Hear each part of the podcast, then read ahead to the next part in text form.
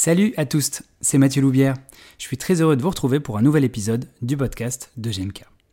Bienvenue sur la seconde partie de l'entretien avec Alice Barras, chirurgienne dentiste et spécialiste des questions d'éco-responsabilité. Si vous n'avez pas encore écouté le premier chapitre de notre entretien, je vous invite de ce pas à écouter l'épisode précédent.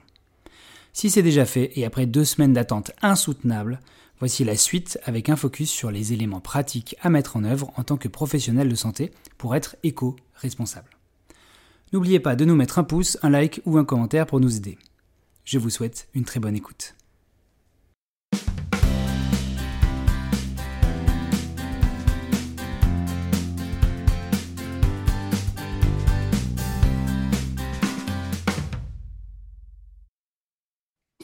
Et, euh, effectivement, il ne faut pas tout stériliser. Donc, euh, et justement, ça va être ma question. Euh, là, on parle, on parle de la de, des consommables, mais dans ma, ma, question sur l'impact des professionnels de santé, il y a des études qui ont été faites sur l'impact justement des produits utilisés. Alors nous, on en utilise quasiment pas. Peut-être des crèmes, certains collègues utilisaient des crèmes, mais j'imagine qu'il y a d'autres professions qui sont pourvoyeuses de, de pollution. Je ne sais pas si je peux utiliser ce terme des environnements. Oui, oui, bien sûr.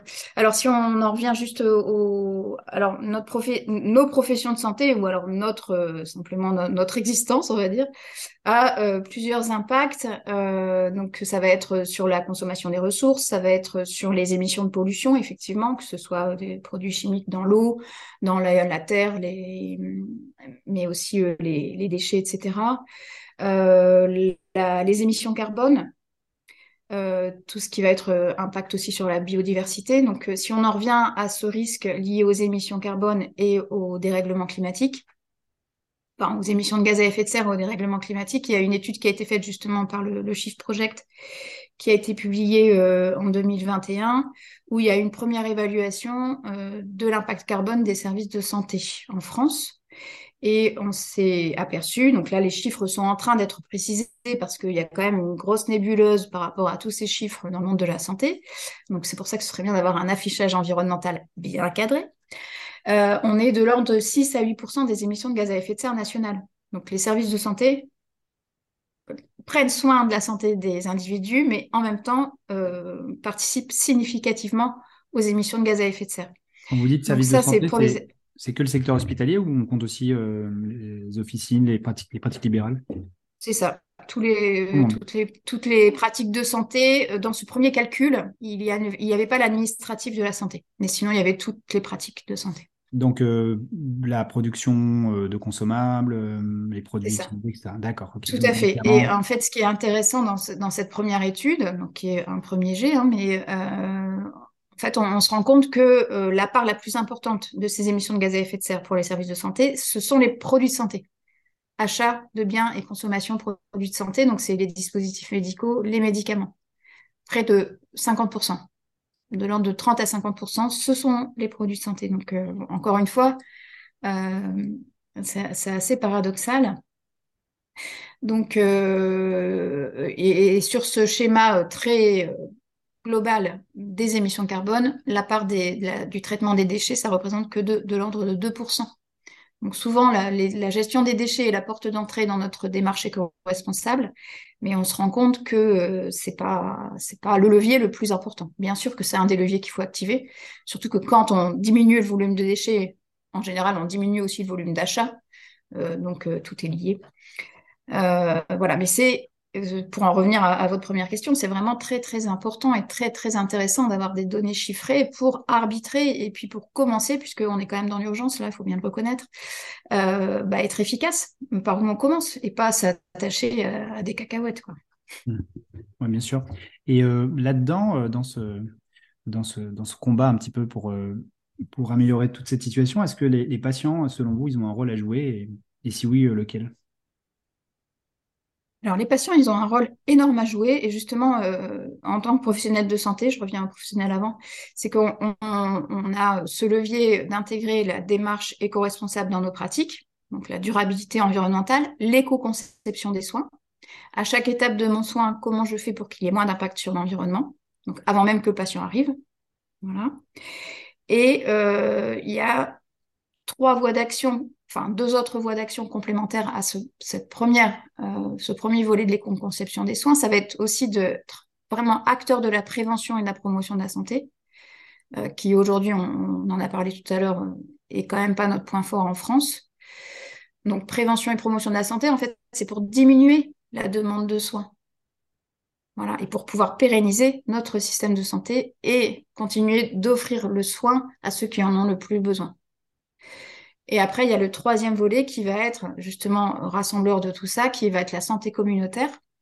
Donc, comment sur un territoire, en tant que professionnel de santé, je vais pouvoir euh, être acteur et euh, soutien euh, du fait de développer des environnements favorables à la santé? Puisque comme on l'a vu, l'environnement, c'est vraiment le déterminant majeur. Comment on fait pour avoir moins de maladies grâce à un environnement favorable? Donc ça, c'est la salutogénèse. Et donc j'en viens à notre patient ou à notre usager, euh, puisque la santé communautaire, ça va être vraiment sur un territoire de regarder quelles sont les problématiques et comment on y répond ensemble et euh, comment euh, faire avec, donc faire avec même le patient et non pas à sa place. Donc, en tant que professionnel de santé, on a vraiment ce rôle à jouer en tant qu'acteur de la durabilité environnementale, l'éco-conception des soins, et ambassadeur, comment je donne envie aussi et comme comment je donne euh, l'idée et les clés euh, à l'ensemble de la population. alors, j'avais déjà lu un article sur ce sujet-là où, les, professionnels de santé se posaient la question est-ce que je suis bien légitime à faire ça, en fait, à, conseiller les patients à intégrer une démarche éco-responsable? Bon, je vais être un peu autoritaire, mais moi je dis oui, bien sûr que oui, puisqu'on voit vraiment que la santé, l'environnement, c'est la santé. Et donc, le, patient a un rôle à jouer puisqu'il est acteur de sa santé. Pour, aller dans le même sens, on est euh, également euh, citoyen, citoyenne comme n'importe qui. Donc, euh, en tant que citoyen, citoyenne, on a aussi le droit de donner notre avis, je pense, sur ces questions-là, qui ne sont pas que politiques, je pense. Alors là, du coup, j'avais une question qui était vraiment concrète. Alors, on l'a évoqué déjà notamment avec les consommables. Est-ce que euh, vous pourriez nous donner euh, trois, quatre petites choses, des petits trucs et astuces à faire au cabinet, bah, notamment nous pour notre activité de kinésithérapeute, qui pourraient justement nous rendre un peu plus responsables écologiquement parlant? Oui, ou en tout cas nous alléger, mmh.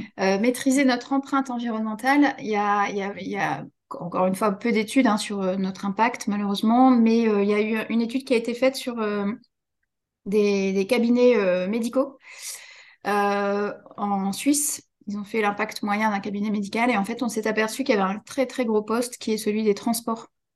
Donc, euh, on a les chiffres du Shift Project, mais qui, sont, qui intègrent les établissements de santé. Et en fait, si on va sur des activités comme les activités de, kiné, où il y a moins de produits de santé, euh, d'ergothérapie, de, podologue, mais même les dentistes, en fait, on s'est aperçu qu'il y avait vraiment près de trois quarts de, de, l'impact carbone. Attention, là, on est sur du carbone, hein, donc il n'y a pas que cet impact-là, on l'a vu, euh, qui est lié au transport.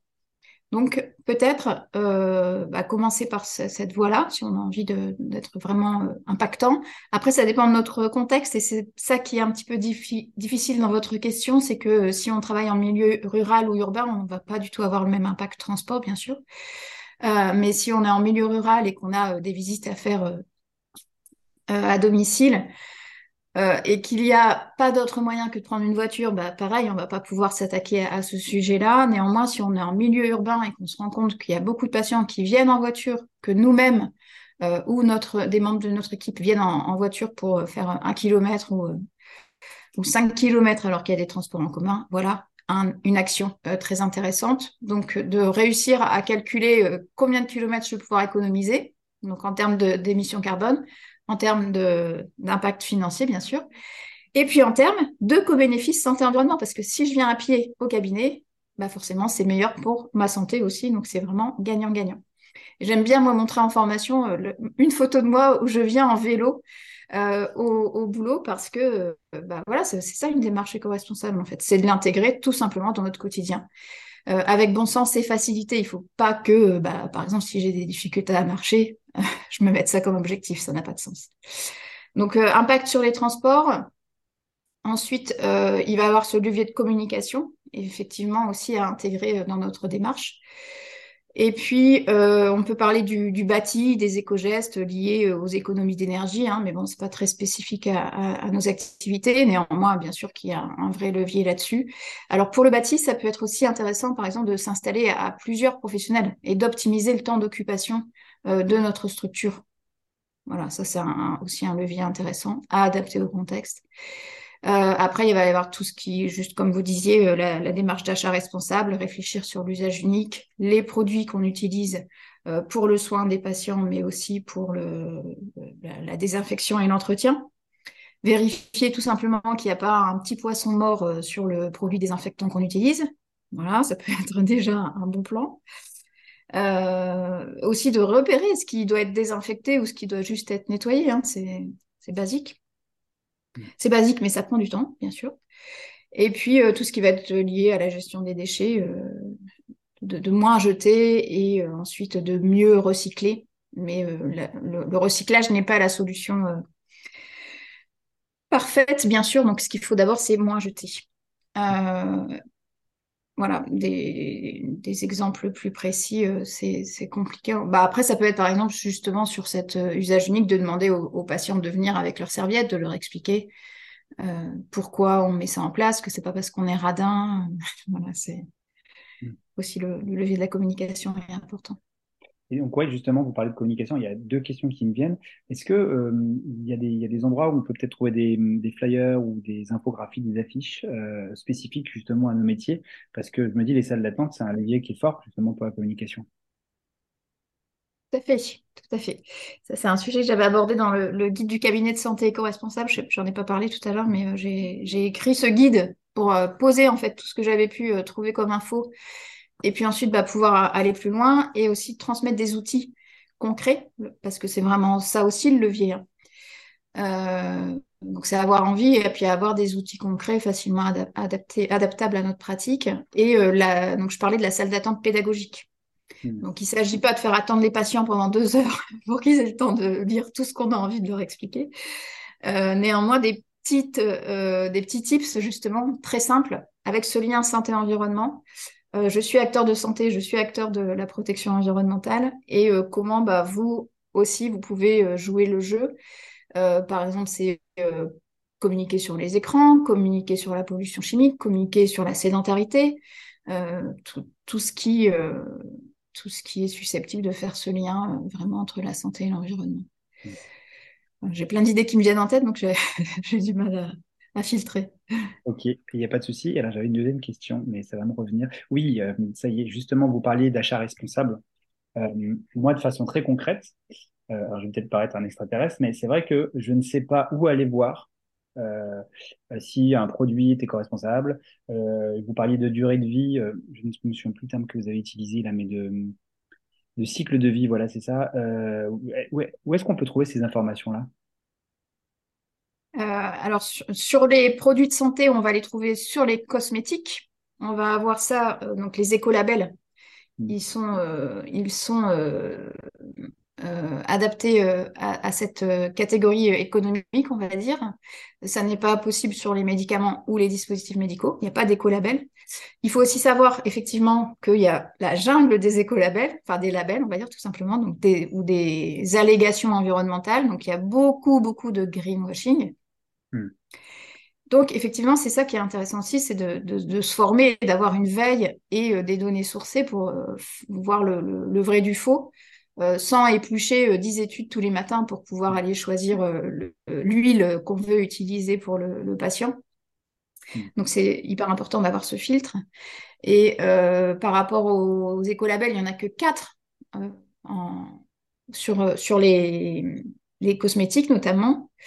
Donc quatre écolabels et après il y a des, affichages environnementaux qui peuvent être des labels de confiance, mais qui ne sont pas euh, tous de confiance. Donc il faut, euh, par exemple, il y, a il y, a un outil qui est très utile qui est euh, proposé par l'ADEME, l'Agence de la transition écologique.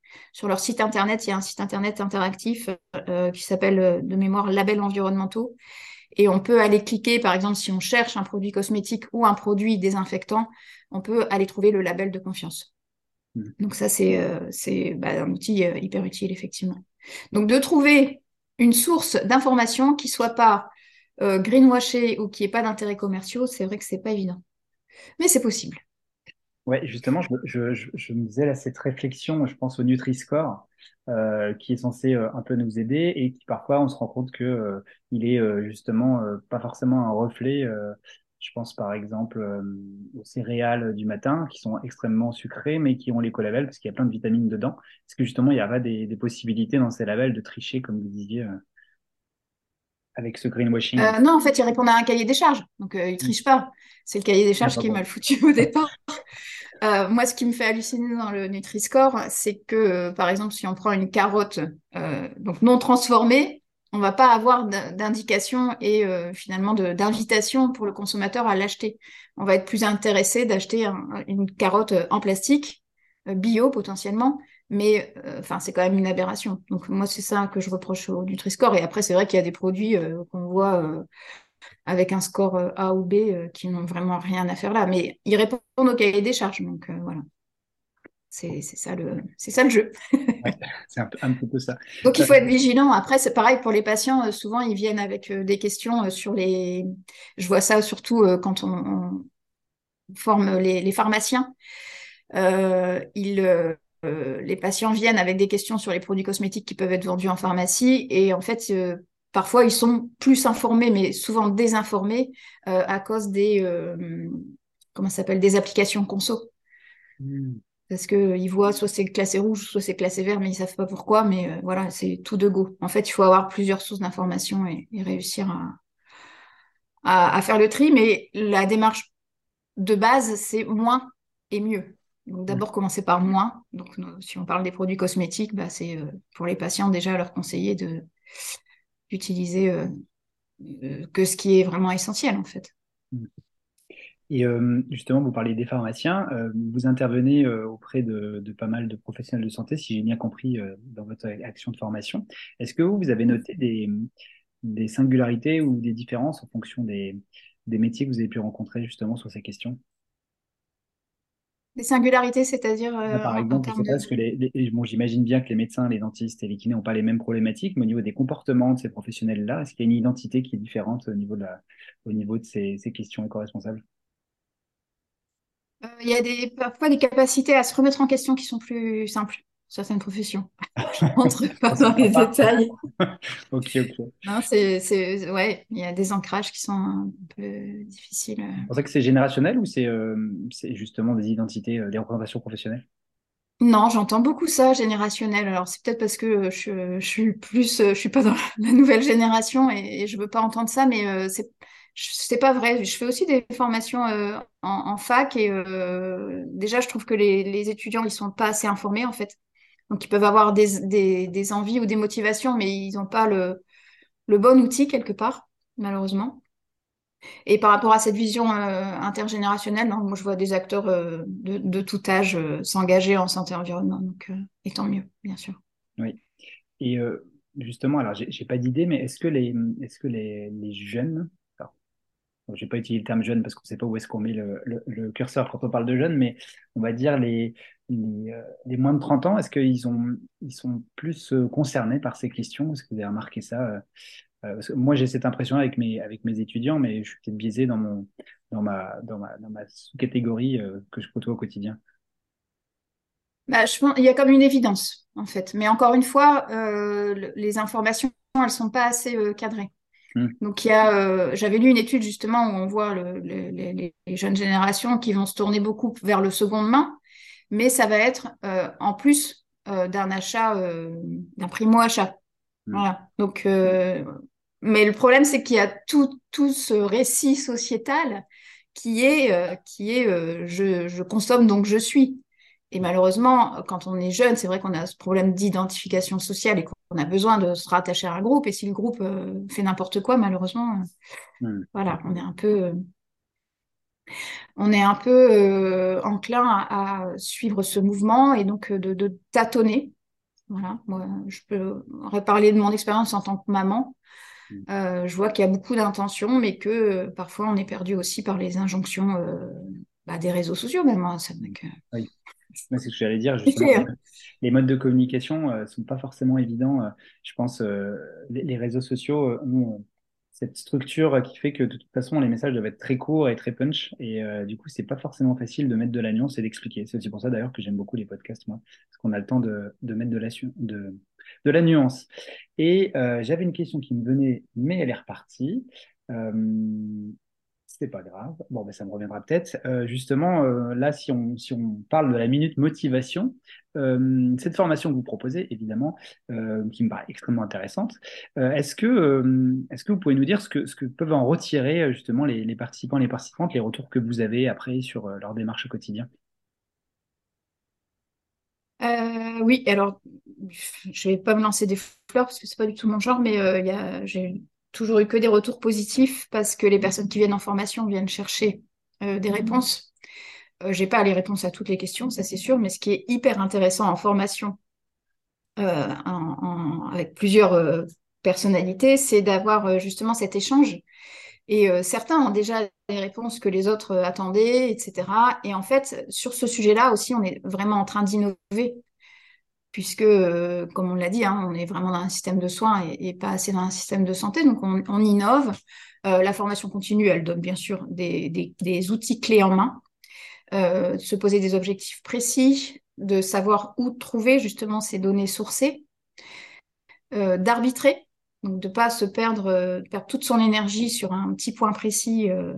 donc par exemple, imprimer en recto verso, bien sûr que c'est important, on le fait, mais ça peut pas être euh, ça la démarche éco-responsable. Voilà, arbitrage euh, de ce qui sera vraiment efficace pour euh, maîtriser cette empreinte environnementale qui est vraiment urgent de maîtriser et puis de, faire vraiment ce lien avec la santé et donc de, de ressortir fier de ce qu'on va pouvoir proposer dans notre structure, pouvoir partager avec nos patients parce que c'est aussi ça, c'est l'accompagnement au changement.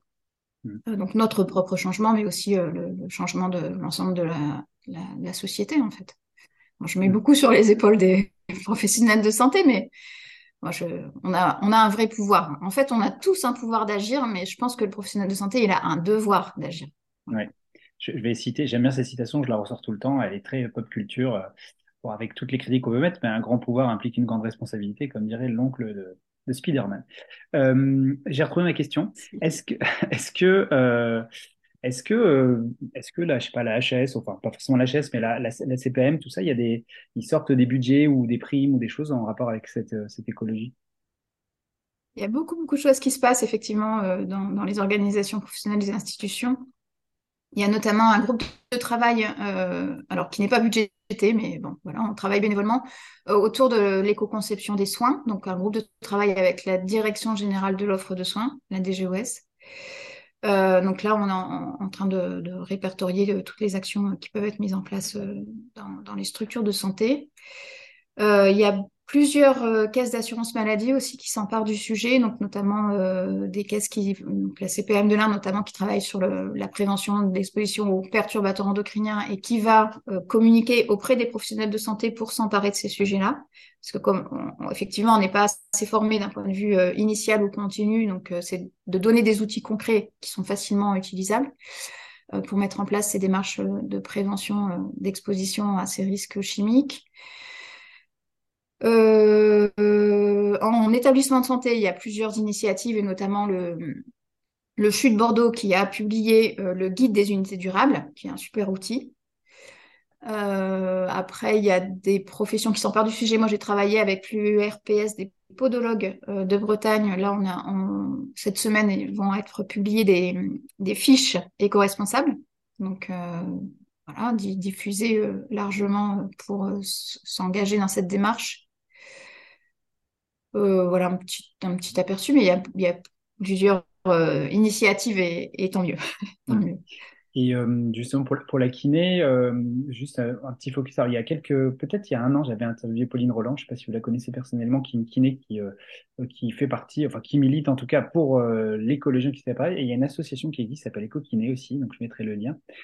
et on retrouve énormément de points communs, si c'est un discours commun avec ce que vous proposez. Je crois même qu'ils ont des petits guides euh, pour les étudiants, pour ce genre de choses. Une association, je pense, qui peut donner des labels. Donc, je vous encourage toutes et tous à aller, euh, aller vraiment euh, sur ce site internet pour, pour voir quoi, a différents, différents conseils. Et je pense que ça recoupe beaucoup tout ce qu'on a dit aujourd'hui. voilà, est-ce que vous souhaitiez ajouter quelque chose? Non, merci. merci pour toutes ces, ces activités éco-responsables. Voilà. je, vous remercie vraiment beaucoup du temps que vous avez pris. Et ben, on, se donne rendez-vous au mois de juin. N'hésitez pas à, vous inscrire à cette formation qui, vous l'avez bien compris, va complètement transformer votre façon de travailler, de voir les choses et de voir la vie. Et c'est ça qui est, qui est, très bien. Merci beaucoup, Madame Barras. Et puis, bah, je vous dis à, à bientôt. Merci, bonne journée. Bonne journée, merci. Et voilà, c'est terminé pour aujourd'hui. On se retrouve dans quelques semaines pour parler d'un nouveau thème. À très vite sur le podcast de GMK.